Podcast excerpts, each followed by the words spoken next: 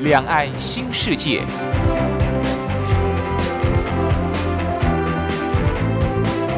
这是一个让您打开视野、胸怀两岸、放眼全球的云端世界。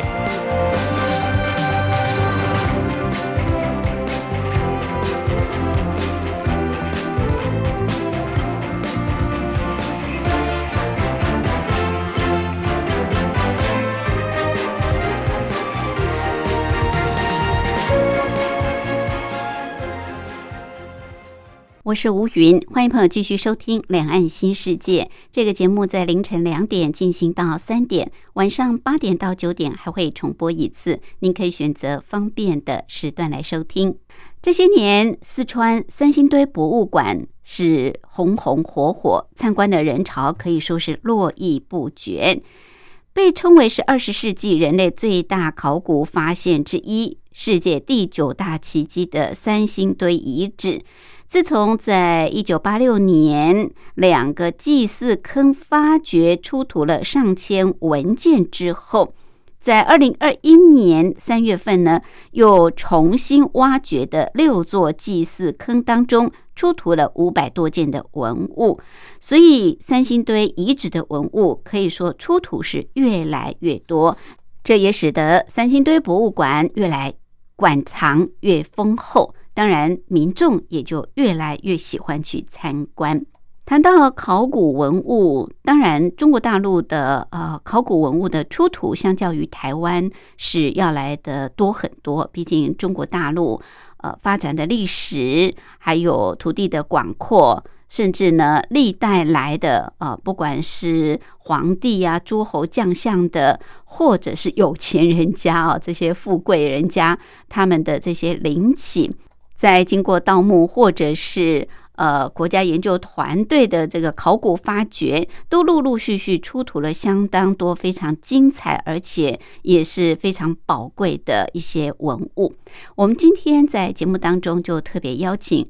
联合报资深记者赖景红赖大哥来跟我们聊一聊大陆的考古文物的出土状况，还有就是两岸的考古文化有哪些不一样的地方。另外，今天还有一个小单元是两岸用语大不同，主要是跟朋友介绍相同事物在两岸的不同用语用词。我们先进行第一个小单元：两岸用语大不同。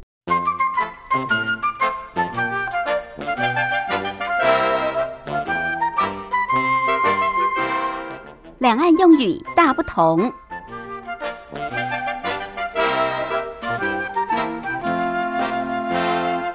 在两岸许多相同事物都有不同的用语用词。希望透过这个小单元的介绍，让我们对彼此的用语用词有更多的认识跟了解。好，科技的发展让人类现在的生活是越来越方便、越来越舒适，当然也节省很多的人力、物力、财力。呃，高科技的发展几乎是未来的一个重要的趋势。我想，现在中美之间啊的这个不管是贸易战或者是货币战，更重要的就是科技战。好，大家对高科技、科技这个部分非常非常的重视。那我们知道，科技也必须要整合，所以我们常会听到一个名词叫做科技整合。不过，台湾是叫做科技整合，在大陆叫做交叉科学啊，就是交叉、互相交叉的交叉。大陆说交叉科学，就是台湾所说的科技整合。我们现在网络都是几乎采用光纤网络。所谓的光纤，它指的就是可以快速传输光讯号的纤维，叫做光纤。那台湾呢是叫做光纤，在大陆叫做光导纤维啊。光就是同样光纤的光，导呢就是传导的导啊。光导纤维就是台湾所说的光纤，其实某种程度来说，台湾是简称啊，叫做光纤。那大陆呢是比较把它完整的叙述叫做光导纤维。好，我们知道很多的呃科技，刚刚提到啊，它要进行科技整合，它也必须要做一些技术上的转移，也就是把科技的研究成果转移给别人。那这是一种分享啊，希望能够透过这样子的一个呃，大家共同合作、共同分享，让这个呃科技的技术啊，可以呃更加的发展的更好，也让更多的人可以享受到它的成果。在台湾叫做技术转移。在大陆呢，就叫做技术转让。其实某种程度，在台湾也有叫做技术转让，或者是叫做技术转移。好，这是在今天用语不一样的地方跟朋友分享的。再跟您复习一下，台湾所说的科技整合，在大陆呢是叫做交叉科学啊，互相交叉的交叉交叉科学。另外，台湾说光纤啊，指的就是说这个能够很快速的来传输光讯号的纤维，我们简称光纤，在大陆叫做光导纤维。光导纤维啊，导就是传导的导。另外，我们说技术转移，在大陆呢叫做技术转让，让给别人的让，技术转让。好，在音乐过后，我们就进入今天的主题单元。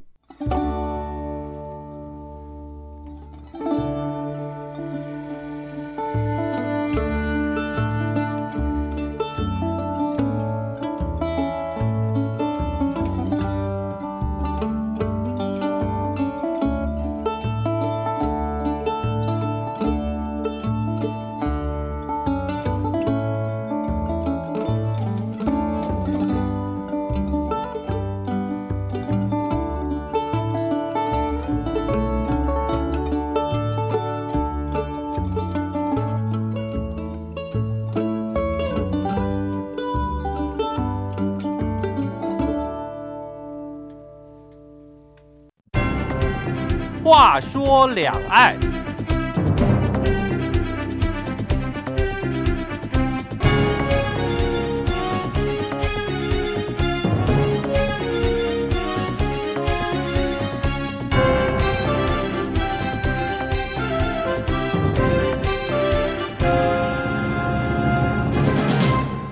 我是吴云，欢迎朋友继续收听《两岸不一样》。我们今天节目的贵宾是联合报资深记者赖景红，赖大哥好。你好，各位听众朋友们，大家好。好，我们今天要谈一个比较不同的话题。这个跟古人有关系，考古过去好像对考古不是很重视啊，有一阵子考古其实是蛮视为的，但是近来好像考古学有一点越来越发达起来的那种感觉，尤其在大陆地区，对不对？是，其实啊，呃，最近我觉得是拜高科技之赐啊，最近包括电影电影事业的发展啊，有许多的电影都是跟这个考古有关啊。对，最早我想什么发现宝藏之类，对不对？我我。我我记得大概在十几二二十年前哈，在全世界都风行好莱坞的大片，还是呃这个 Steven Spielberg 来来导演的，像《法柜奇兵》。对对对，我不晓得大陆翻成是什么 什么片名啊，但在台湾、香港翻成叫《法柜奇兵》啊，他就讲的是埃及的这个呃法老王里头坟墓里头的一个一个石棺哈，这个石棺。石棺里头可能还跟这个呃石界宝藏对这个圣经里头的这个石界有关系啊。到最近呢，也有一些这个呃，是不是叫发掘宝藏还是什么？哦，国家宝藏，国家宝藏，对，那个是呃那部片子对。然后最近也有一些相关的片子，比如说像这个呃《神鬼奇兵》，像这些都是讲的是这个考古的东西，包括这个法老王的东西啦，包括这个法老王坟墓里头的木乃伊祭司的这个过程哈。其实这个这个都让人家觉得说，从古代的这些考古文化当中，可以去发掘过去我们的前辈、我们的先辈们他们成长的那个年代。呃，发生的一些神秘的文化跟神秘的一些过程啊，没错，呃，去探讨他们当时社会的生活方式等等，其实那是一种学习啊，也也可以从过去呃过去的历史当中去探讨一些人的这个呃呃人类发展的一个一个一个进程。因为从很多的文物挖掘出来，也可以印证一些历史啊，就是说。到底这样子的判断是对或者是错，有时候甚至还会改写历史啊。嗯，在大陆也曾经拍过一些跟考古有关的片子，比如说像秦庸啊，嗯这些这这些片子，其实上讲的都是跟中国文化有关的东西，嗯。证明了其实最近的考古是一种呃非常非常热的一个状况。嗯。据我所知，现在在全中国大陆啊，以北京来说，它有这个中国社科院的考古研究所。嗯嗯呃，考古研究所很有趣，它的这个呃考古研究所的这个办公室就在王府井大街上，所以真的蛮现代的嘛。对，挺挺有趣的是，我们常常可以在那个，我们常常可以在这个王府井大街上经过的时候，都可以瞧一眼啊、这种建这种建筑物，这种建筑物叫考古研究所。那考古研究所里头还有分一些小的研究所，比如说是呃这个脊椎动物研究所，就是指人类的这种脊椎动物的研究所啊。嗯那也有一些，比如说专门研究恐龙的，嗯也是这也是属于脊椎脊椎动物研究所范围的呃范围之内。然后在王王王府井大街上有一家书店，就叫考古书店。啊，真的啊。对，这个考古书店是我最喜欢去逛的一个书店。怎么说呢？是古人，因为呢，大陆呢每年都会评出全国十大考古呃发现，嗯哼，他们几乎每年都会集成一本书。嗯。啊，然后告诉你去年全国有哪十大这个考古发现是最让人家振奋、最让人家呃惊讶，而且它造成的影响最大的。比如说，他发现的这个呃人类最早用火嗯的一个、一个一个事实，或者说他最早最早使用纸张，嗯哈、或者是说他发明火药等等。我我我是粗略的举举这几个例子啊是，但是事实上，在这个书店里面，常常会有一些呃考古的书相关的书，就是说。他是把一个考古的过程用照片的方式、用文字的方式把它记录下来。比如说曾侯乙墓，嗯我不晓得主持人有没有听过这个地方，在湖北省啊，嗯它是军队要开辟靶场，嗯。要把一个山坡地的那个土方给炸掉，嗯哼，才发现说，嗯，不对，这个山坡地的这个土质啊，嗯。跟旁边的这个山坡地的土质，它的片叶岩是不一样的。然后去看那个，哎，这个土质是人类用夯成的一个很密实的一个土质，跟旁边的这个山山坡的这个土质，这种这种岩石完全不同。嗯嗯嗯。刚好军队里面有一个有一个少校，嗯，他是懂得考古的，哦，他有受过地质的研究，嗯。他才呃认为说有可能这个地方是古时候呃皇族的坟墓，因为他刚好是在一个山头上。从台湾到这个这个西安去观光，常常是在要在西安咸阳机场要下飞机的时候，我们这个导游常常会讲说，请往旁边看哦，就是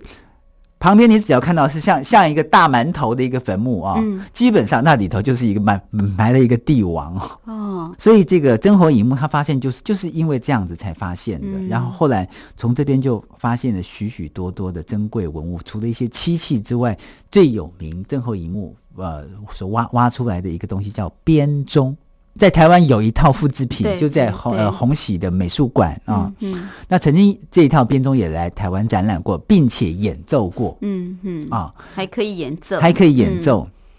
就是让我们发现说，原来在西汉之前，在春秋时代啊，这个地方曾国就有一个这么完整的音律。嗯啊，而且可见当时的这个皇帝他的对艺术的成就嗯是非常非常高的，他们欣赏艺术的能力是非常非常高的，然后也有非常好的乐师，嗯嗯以及制作乐器的工匠。嗯像这些发现都是让我们觉得大开眼界啊。那他们会把这个发现的过程，从发现啊一层一层的这个土方坡掉，然后发现有积水，把积水排掉，然后再发现说有几个墓室啊，最后呢是把这些一两层楼高的这个棺材抬出来，嗯啊，然后再抽丝剥茧，慢慢的把上面的这个已经呃已经腐烂的这些呃陪葬的东器皿一样一样拿出来。哦，那个过记载的过程非常非常清楚，所以我非常喜欢片，对我嗯非常喜欢去逛这个书店，嗯也非常喜欢去看相关的 DVD。嗯，这个这个呃呃考古书店里面都有都有在卖。另外呢，它还有这个呃仿制的这个国宝，这是我非常非常有兴趣的。什么样仿制的国宝呢？比如说它仿制的青铜器，嗯哼，像三星堆的青铜器，他们这个考古书店就有人在在卖这个仿古的东西。虽然他卖的价钱不便宜，但是还是有很多外国观光客喜欢去买。最重要的原因就是说，他仿的一模一样。嗯哼，啊、然后是专家去做去仿的，不是工匠去仿的啊、这有很大的差别啊、嗯那讲到这个考古，其实其实我觉得台湾的考古哦是比较令人遗憾的哈，可可能跟台湾的这个呃历史有关系。嗯哼，我们知道台湾这个最早啊，呃，跟跟大陆之间在史书上有记载是东汉时期，那古时候叫做琉球或者夷州啊，夷是夷人的这个夷哈，叫夷州或者叫琉球，真正纳入版图是在南宋。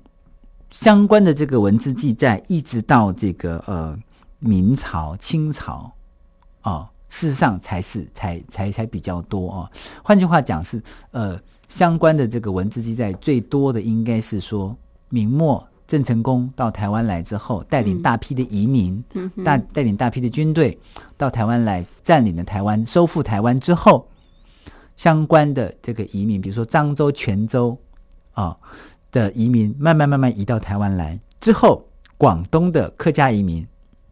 移民到这个呃桃竹苗的这些盆地。在此之后，相关的这个呃文文字记载才比较多。以往其实坦白讲，这个地方呢，这个记载是比较少的，但是并不代表说它过去没有人类居住。嗯哼，因为从陆陆续续台湾考古的发现之后，我们可以发现说，呃，早期的原住民呢、他们往往是从马来马来半岛来的，或是东南半岛来的这些原住民啊，啊，他们呃在这边也也有一些呃非常辉煌的历史跟跟这个呃过程。我们现在发现的很多是石棺，嗯嗯，尤其是卑南族的石棺你，是说在考古方面？对卑南族的石棺，另外嗯就是像这个卢凯族跟这个排湾族的这个片叶岩的屋子，用这个、用这个岩石一片一片的岩石把它堆成的屋子哈、像这个相关的这些呃研究，事实上是跟大陆比起来讲是比较少的，因为毕竟它在这个地方并没有发展出像呃中原一样这么灿烂辉煌的文化，对，而且五千年的这个历史文化，其实坦白讲，每一个朝代每个朝代衔接的非常非常紧密啊，对，都创造出来属于自己特色的文化。嗯哼，那在台湾过去也很少跟世界交流啊，毕竟它是等于是说海外的一个荒岛，海外的一个岛屿而已。嗯所以它所创造出来的文化，不如像中原文化这么灿烂辉煌。嗯，那当然了，因为毕竟就是说，不管从历史或者是从地理环境来看的话，那台湾的时间还是没有像中国大陆那么源远流长，甚至在中国大陆，其实自从呃有记载以来，都已经几千年了，对不对？那所以呃，从这个考古来看历史文物，台湾方面确实是比较缺乏的。对中国大陆当然是相当的丰厚啊。如果说以考古学来看的话，应该大陆会比较发达才对。没错。好，那有关考古的两岸有什么不一样的地方？我们待会儿在呃歌曲过后继续请赖大哥来为大家做介绍。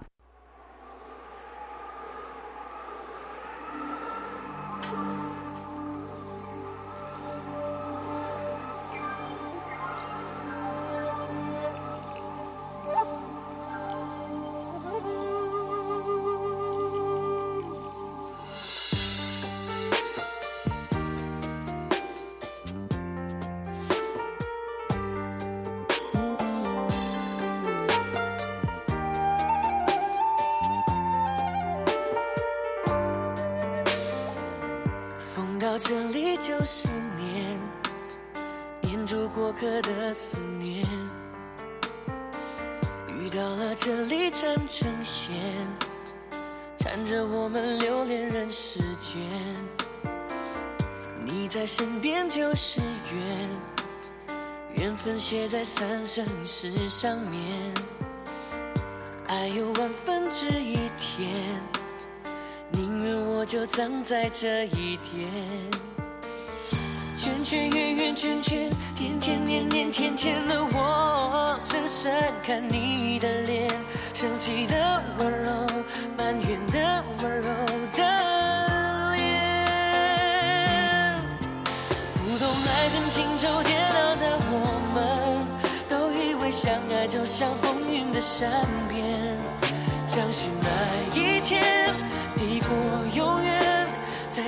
在刹那冻结了时间。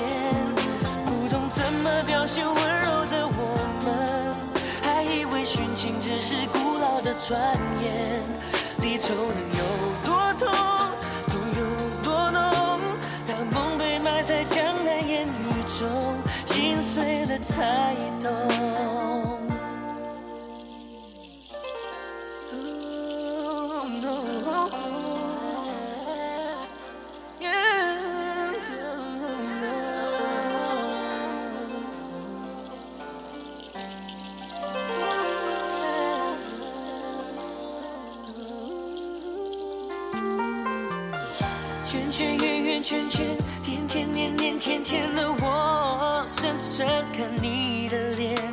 起的温柔，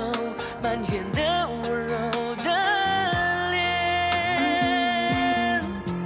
不懂爱恨情愁煎熬的我们，都以为相爱就像风云的善变，相信爱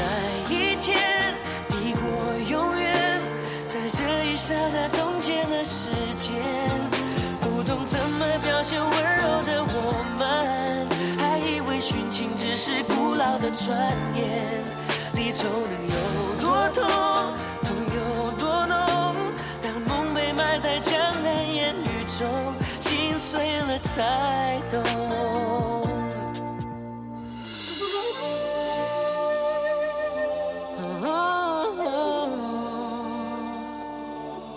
相信那一天抵过永远，在这一刹那冻结了时间。么表现温柔的我们，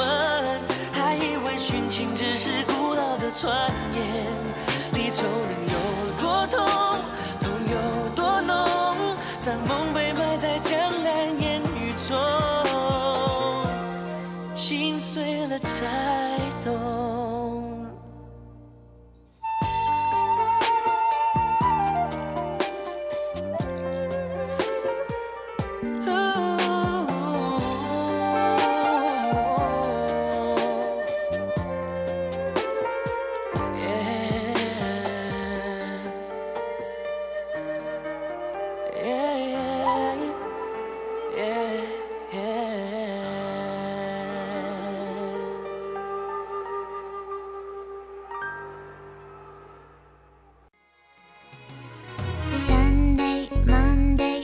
Tuesday, Wednesday, Thursday, Friday, Saturday，对你有一点想念，放心里面。Sunday, Monday, Tuesday。听众朋友，你们好，我是雨恒。深呼吸，你会发现 everything's fine。收听光华之声的节目，你也可以找到 happy day 的理由。Believe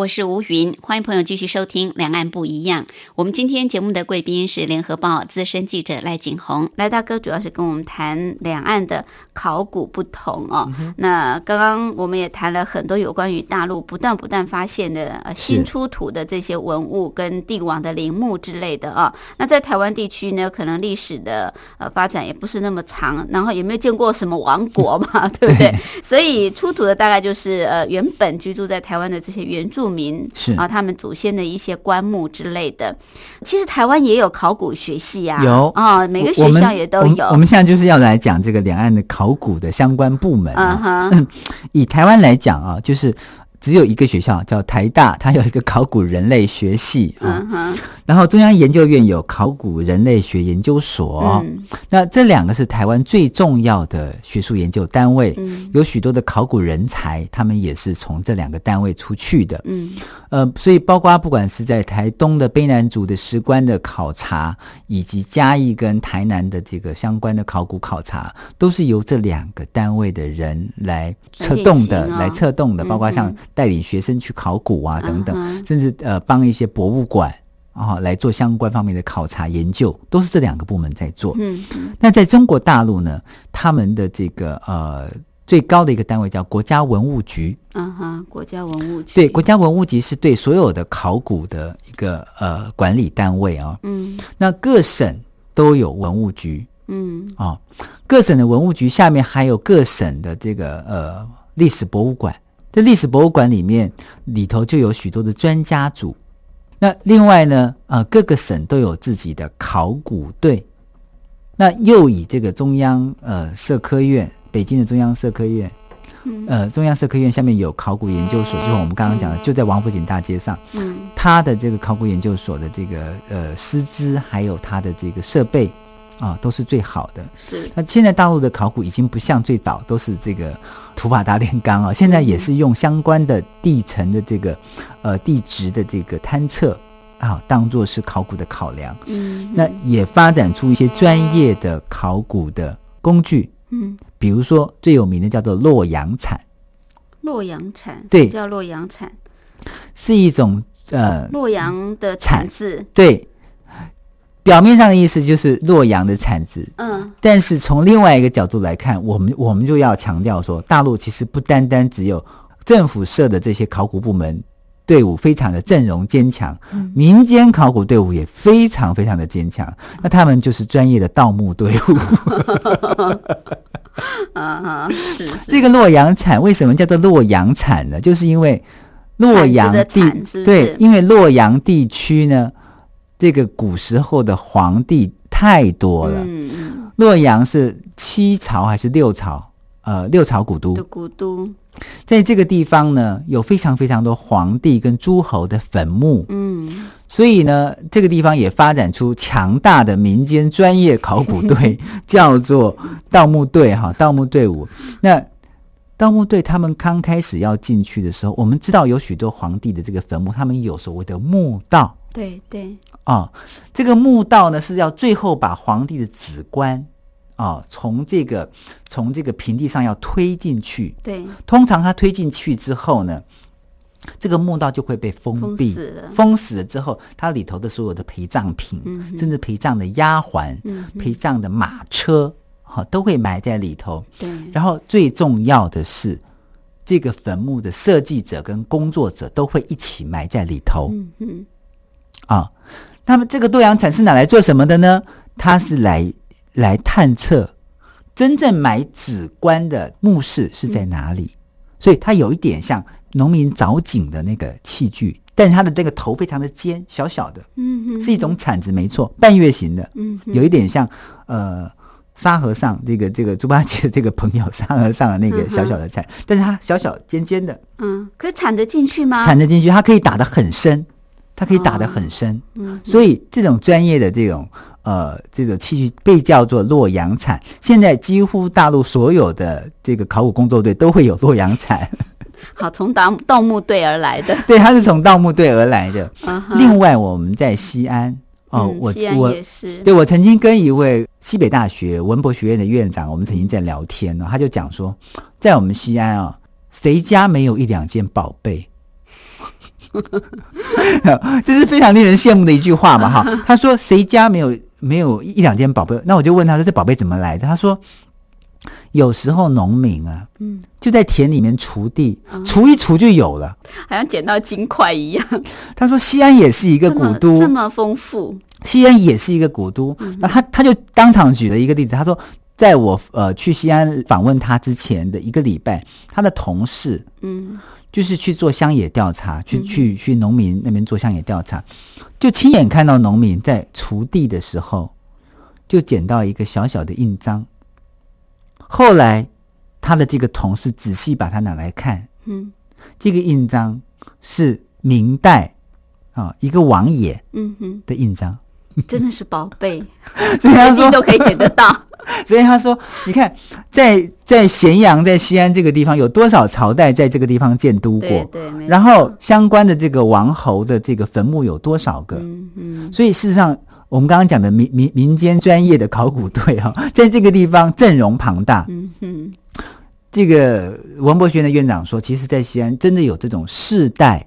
都以考古盗墓为生的人，嗯嗯然后基本上他是不见光的，嗯嗯，白天都在睡觉，晚上嗯起来工作。小偷嘛，然后呢，他们这种行业呢也不能对外讲，所以他们外面对外外表上他们都有自己的一份工作，比如说他的移啊、是农民，或者是说他是商贩，或者是说他是这个个体户，但事实上他们都是晚上都是做这个工作的。嗯嗯然后他们也知道相关的一些机密，比如说一些盗墓者或都会纸传子，就是传给儿子相关的技能，因为他们也都知道自己的呃寿命都不会太长久。要你想想看，要进入到地底下这么深的地方去，对，要忍受几千年的这个肮脏的这个空气，嗯。事实上，他们呃都非常非常清楚自己的这个生命都不长久，所以他很早就可以开始筹划，会告诉自己的儿子，呃，这个墓我挖到哪里了，你接着挖。嗯嗯嗯，哦，然后这里头可能进入子宫的这个墓道，可能有从从什么地方去，有几个可能性，都会告诉自己的儿子，他不会告诉女儿。啊，传子不传女，对，传子不嗯传女，很有趣的。他讲说这些这些基本上他们也不接受采访。哦，他们也不曝光怎光，么能曝光呢？但是他们跟这个文物的商店都会有联系。嗯，换句话讲说，他们偷到什么，销售啊？对啊，一定要销售，而且往往卖一个东西可以吃一辈子。嗯嗯嗯但是很怪的是，这些专业盗墓工作者哈，这个文博学院院长讲说，他们几乎都不会改变自己的工作。怎么讲？就是他不会改变说，因为我如果盗了这个印章，我这辈子就可以不用再做事了，那我就停止盗墓。嗯好像也没有。他们说，这这些人都会继续在做，嗯哼哼。只是政府一直都查不出来，也很难查。所以在大陆地区，这种盗墓的情况蛮频繁、嗯非常非常严重，很严重。那很多，比方说，真正考古学系，他们呃，有时候可能他们真的发现到这些呃帝王陵寝的墓的时候，要去做考古，可能早就被盗光了，是不是？对，其实常常像像曾侯乙墓也是，他被发现的时候，嗯就是他后来发现说，这个墓早就被盗过了。哦，早就被盗过了，而且根据这些考古专家、考古学者的研究，许多的这个盗墓者就是这些建造墓人的后代。哦，他们知道说自己建造完之后一定会被皇帝埋在里头，嗯所以他会告诉自己的子女最脆弱的地方在哪里。嗯哼。你从这个地方进去可是那要几代人之后啊，对不对？啊，不是他下一代就会知道，因为他会告诉他的这个这个子女。嗯哼，许多科学家都不了解说，为什么他那么精准，会算准在这最薄的那一片瓦上把它打一个洞就就下来了。事实上都有迹象可循的。嗯是，然后他说，像这些盗墓者呢，现在政府怕的是每次发现一项东西，马上就被盗光了，就是说 所有的所有的这个民众都会蜂拥而起、嗯蜂拥而上啊。所以现在他们要动用到解放军，当发现一个重要的。一个墓的时候，或者发现一个重要的考古设施的时候，嗯，需要派遣军队二十四小时站岗，驱散民众。嗯哼，像我看那一本书《曾曾侯乙墓发掘史》哈，他们甚至还故意欺骗民众，就是挖出来的那那东西，尤其是紫棺啊、大家看到就漂亮的这个坟墓，漂亮的这个棺材抬上来了，嗯哼，然后旁边就围了好几圈的民众，几万人的民众，为了要欺骗这些民众，就表示说把这个棺材搬走了。嗯哼，他们就让这个军车这个大卡车啊，把这棺材载上去。载上去之后呢，就当当着这些民众的面就往外送，嗯哼，但是半夜又拉回来。就他不能让这些盗墓者知道说这些东西还在这里，他们是半夜又把它拉回来，然后才开始抽丝剥茧，慢慢把棺材打开，嗯哼。很有趣这件事。其实盗墓的情形哦，我们早期也都听过，像在台湾也有这种情况啊。不过通常这种盗墓针对的就是有钱人家对他们刚刚刚刚下葬就赶快去盗，对，不会是针对过去帝王坟墓，但是在大陆地区环境不同嘛，啊、时代环境不同，有太多呃古代的这种帝王诸侯的这种陵墓留下来，尤其是像西安，对不对？咸阳、咸阳啊、洛阳这个地方都是以过去的古都，对。对，所以呃，帝王墓啊，这个诸侯的啊，啊，这个王孙的啊，都很多啊。其实刚刚你也特别谈到，就是说两岸主管这个呃古文化的考古，其实有很多不同的单位啊。比方说考古的这个部分啊，像这种对出土文物的保存啊，或者说对这个古文物的这个部分呢、嗯，是不是也有一些不同的这种措施，或者是怎么样？因为我们知道，其实大陆很多后来的这些文物都是从这个陵墓里面再挖出来的那台湾当然是从过去这个帝王世代留下来，因为当时故宫博物院对退到台湾来的时候啊，就是整个都迁移到台湾这个地方，所以两岸的文物其实是有很大的不一样，对不对？对，如果是指现在已经出土的文物的保存跟保护来讲，嗯嗯嗯那的确是台湾在这方面进步的很多哦。比如说台湾的这个呃台北的故宫博物院，嗯。比如说像呃台湾省立博物馆等等，他们对这些出土文物的保护。都会在相当的设备之下，比如说一一样的这个恒温恒湿的这种呃设备之下，但是我们常常看到大陆的一些省级博物馆哦，嗯省级博物馆呢不是一般的博物馆了、省级的博物馆有些根本连恒温恒湿的设施都没有，这是让我们觉得很遗憾的。哦是不是大陆文物太多了，不觉得很珍惜？因为我觉得台湾好像一片瓦、一块砖 都是宝贝耶。我曾经在河南一个很小很小的这个县的博物馆啊、看到一一个保存非常非常完好的明朝的圣旨，写在布帛上的。嗯嗯嗯，然后那个布帛，我我记得大概有两三公尺长，非常非常的长。哦，然后这上面呢，呃，可以看得出来已经开始有一些破损了。嗯嗯，但是这个文物呢，它完全就暴露在空气之中，哦完全没有、哦没有隔离呀。没有完全没有任何的保护措施，这让我非常非常的讶异。嗯然后在这个博物馆里头，我我还看到这个呃早早期的大象的牙齿，叫做猛犸象的这个这个牙齿，嗯。有超过两公尺这么长。嗯哼，啊、我就问问这个这个博物馆的馆长，我说：哇，这这么好的文物就放在你们这边，呃，你们不担心说会呃会坏掉吗？他们说，反正一天也没没几个人来看。然后通常这种文物部门在一个县里头、一个市里头，它的经费是最少的，啊，它的经费是最少的，所以它没有办法做很好的保护措施。另外，像我们知道，像一些非常非常著名的皇帝的墓哦，大陆的相关的国家文物部门也是因为第一个是科技的方面还没有办法能够达到，嗯嗯怕它一出土就风化了。对对，哦，没错。呃，所以到现在迟迟不敢开挖。比如说乾陵，在西安的乾陵呢，它是呃唐高宗跟这个武则天合葬的墓，非常非常的大，非常的漂亮，但是至今并没有开挖。嗯秦始皇的墓也是一样。嗯嗯这最主要是大陆科技的对相关的科技没有办法去解决，因为过去开挖的许多坟墓可以证明有许多东西，尤其是丝帛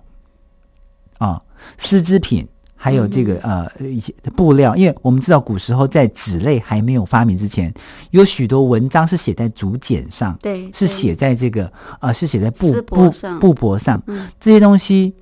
一拿出来就风化掉了，嗯。很可惜，很可惜。就像我们现在所看到的西安的兵马俑，嗯原来出土的时候都是有颜色的，非常漂亮的，而且是非常鲜艳的颜色。嗯，但是它跟空气接触的越长，这个呃颜色变化的越快，到最后就完全没有颜色了，嗯就变成一个、一个瓦状的这种这种颜色。嗯嗯那这些都是现在的科学还没有办法去解决的问题，嗯，所以有许多的坟墓宁可到现在不开挖。对对是那这一点也是，呃，让我们觉得说，嗯，其实蛮可惜，因为这些东西，呃，不单单只是中国人的宝贝，它是全世界人类的宝贝，对因为它记载了几千年中国的人是怎么的生活的，嗯呃，中中国人类的文化到达哪一个境界了。嗯嗯啊，如果说不开挖，其实是呃失去了很多教育的机会，也失去了让很多民众一窥古人生活秘境的一个嗯这样子的机会。对，所以有时候真的是要跨国合作哦，对。借由国际的一些高科技的这种技术哦，是不是能够协助啊，在古文物的一种开挖跟保存？那您刚刚也特别谈到，在大陆地区，可能有些县市啊，甚至是省级的，在文物的保护方面，好像也不是那么样，就说经费也不够丰厚，然后也不是那么样的重视，所以有一些呃真的是很宝贝的东西哦，就就很容易因为这样受损。还有还有更有争议的是，我们们常可以听说大陆的一些文物机构嗯有监守自盗的情况出现，这个让我们觉得更不可思议了哈。就是会私下卖，对，就是私私下卖这些博物馆、公家博物馆里头的东西，然后呢，把赝品放回去。哇，那真是国贼耶！对，最有名的一件事情嗯啊、呃香港的媒体曝光之后，嗯才发现的就是就是这个呃承德避暑山庄。嗯哼，旁边有一个这个西藏密密宗的这个庙喇嘛庙，但这个喇嘛庙呢，它原来是清代皇家的一个庙，嗯。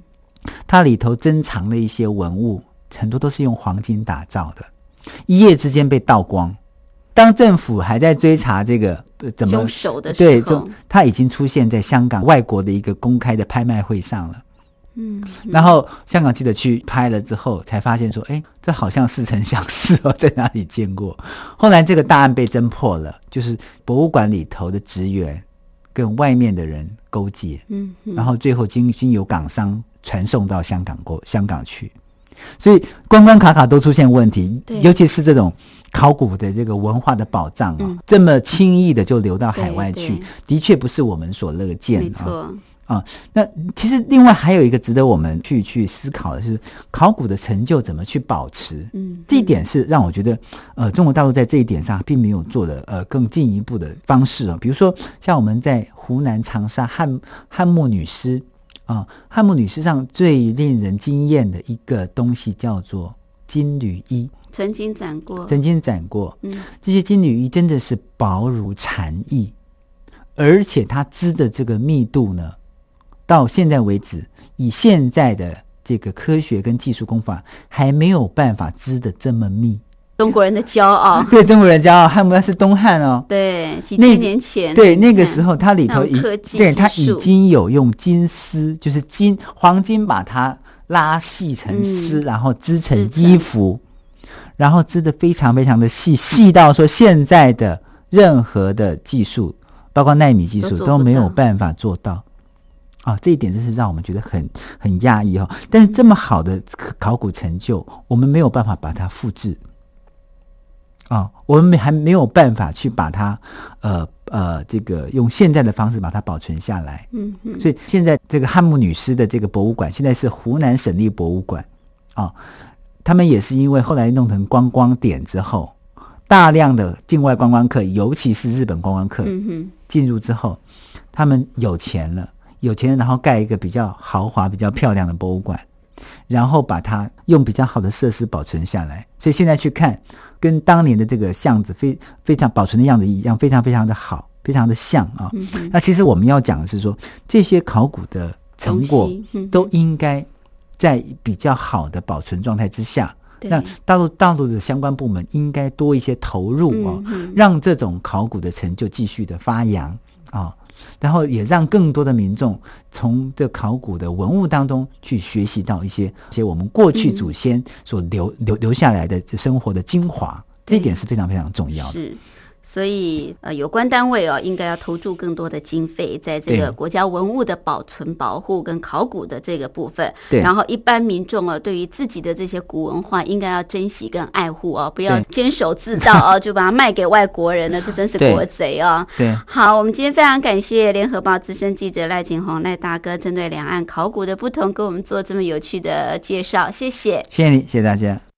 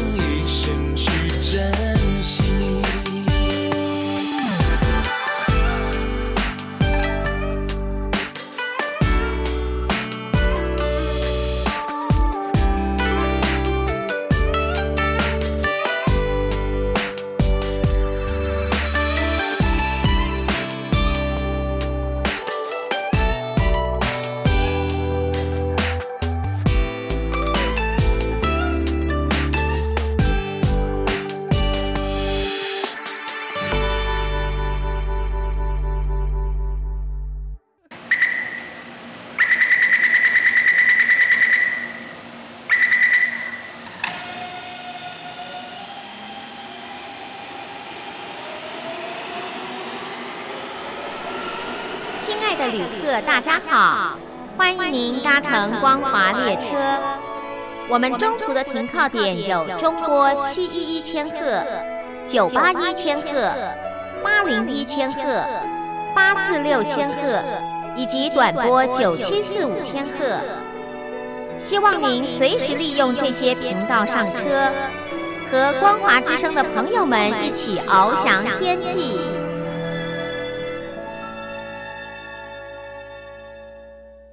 到大陆的考古文物，最有名的莫过于是四川三星堆遗址。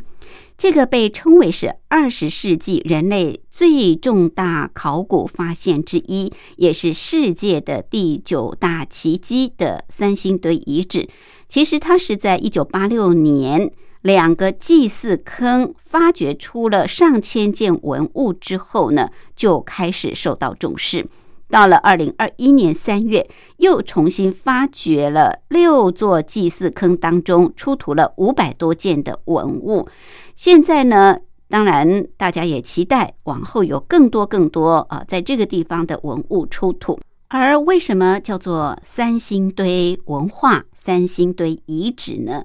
其实三星堆它的遗址是位在四川省的广汉市西北的鸭子河南岸。分布的面积大概有十二平方公里。三星堆的顶部因为有三个起伏相连的土堆啊，所以因此就叫做三星堆。它的宽大概有十公尺左右。而到底三星堆遗址是如何被发现呢？这要追溯到一九二九年。当时有一位笃信道教的秀才，叫做燕道成，跟他的儿子燕青宝，在他们自家旁边挖水沟的时候，无意当中挖出了三百多件的玉石器，这使得埋藏了几千年的三星堆文明被一个锄头给唤醒了。当时正在广汉的英国传教士。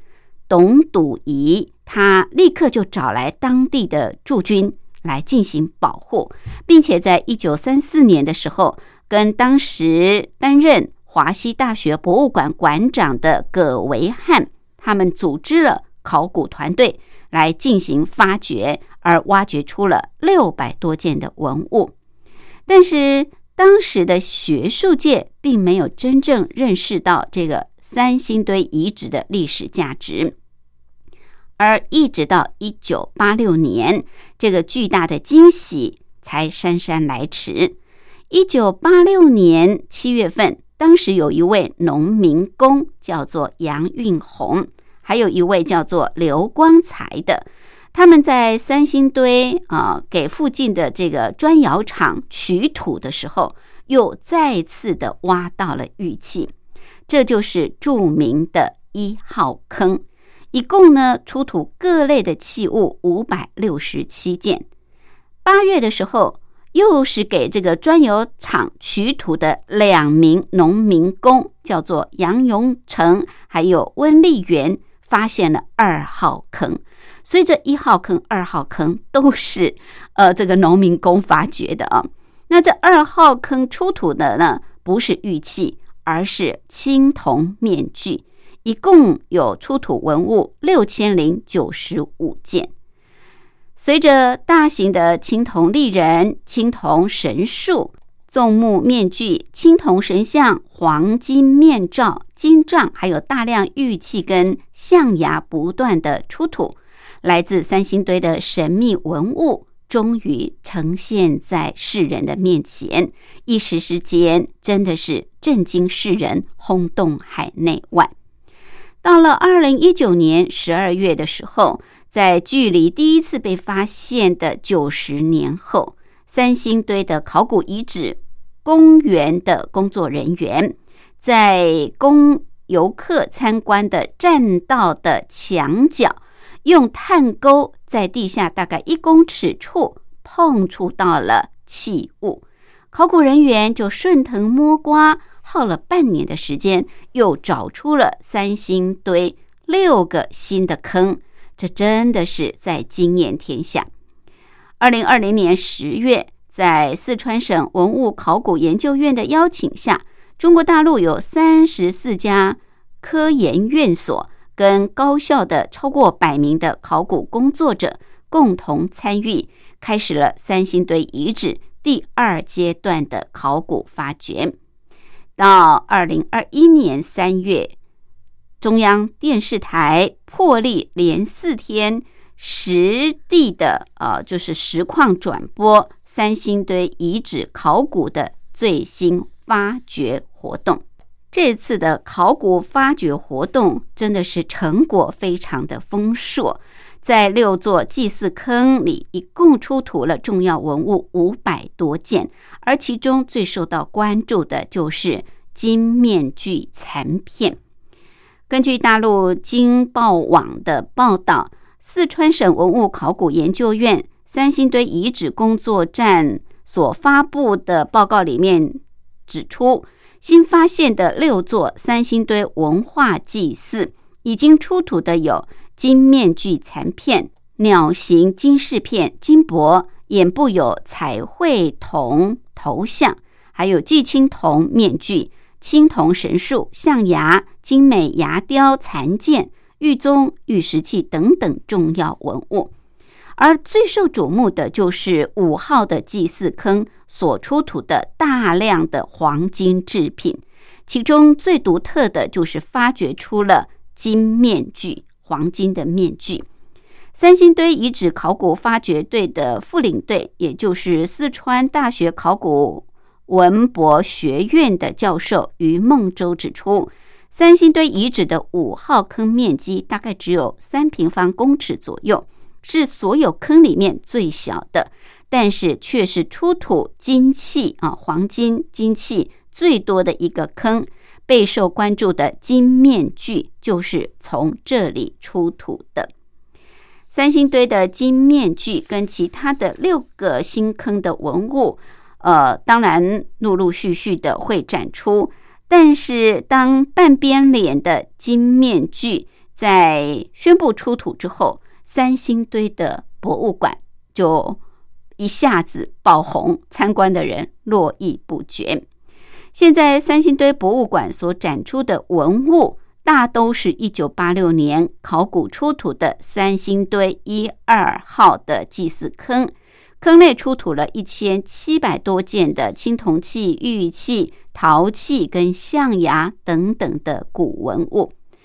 而这个被形容是外星人的古蜀文明，也就是三星堆遗址啊的文物，也曾经到过台湾来。早在一九九九年的时候，当时两岸都还没有直航，三星堆文物就曾经破冰直航来到台湾展出。二零一一年，三星堆跟星光三月文教基金会也曾经合作，在信义区跟高雄两个星光三月百货展出了巴蜀的精品展。这也让台湾民众有机会可以看到三星堆遗址的文物。不过，如果真要看的话，那么到四川的三星堆博物馆去参观，那是更加的精彩了。好，这是在谈到两岸考古文物发展挖掘的一个情况啊，特别跟朋友提到。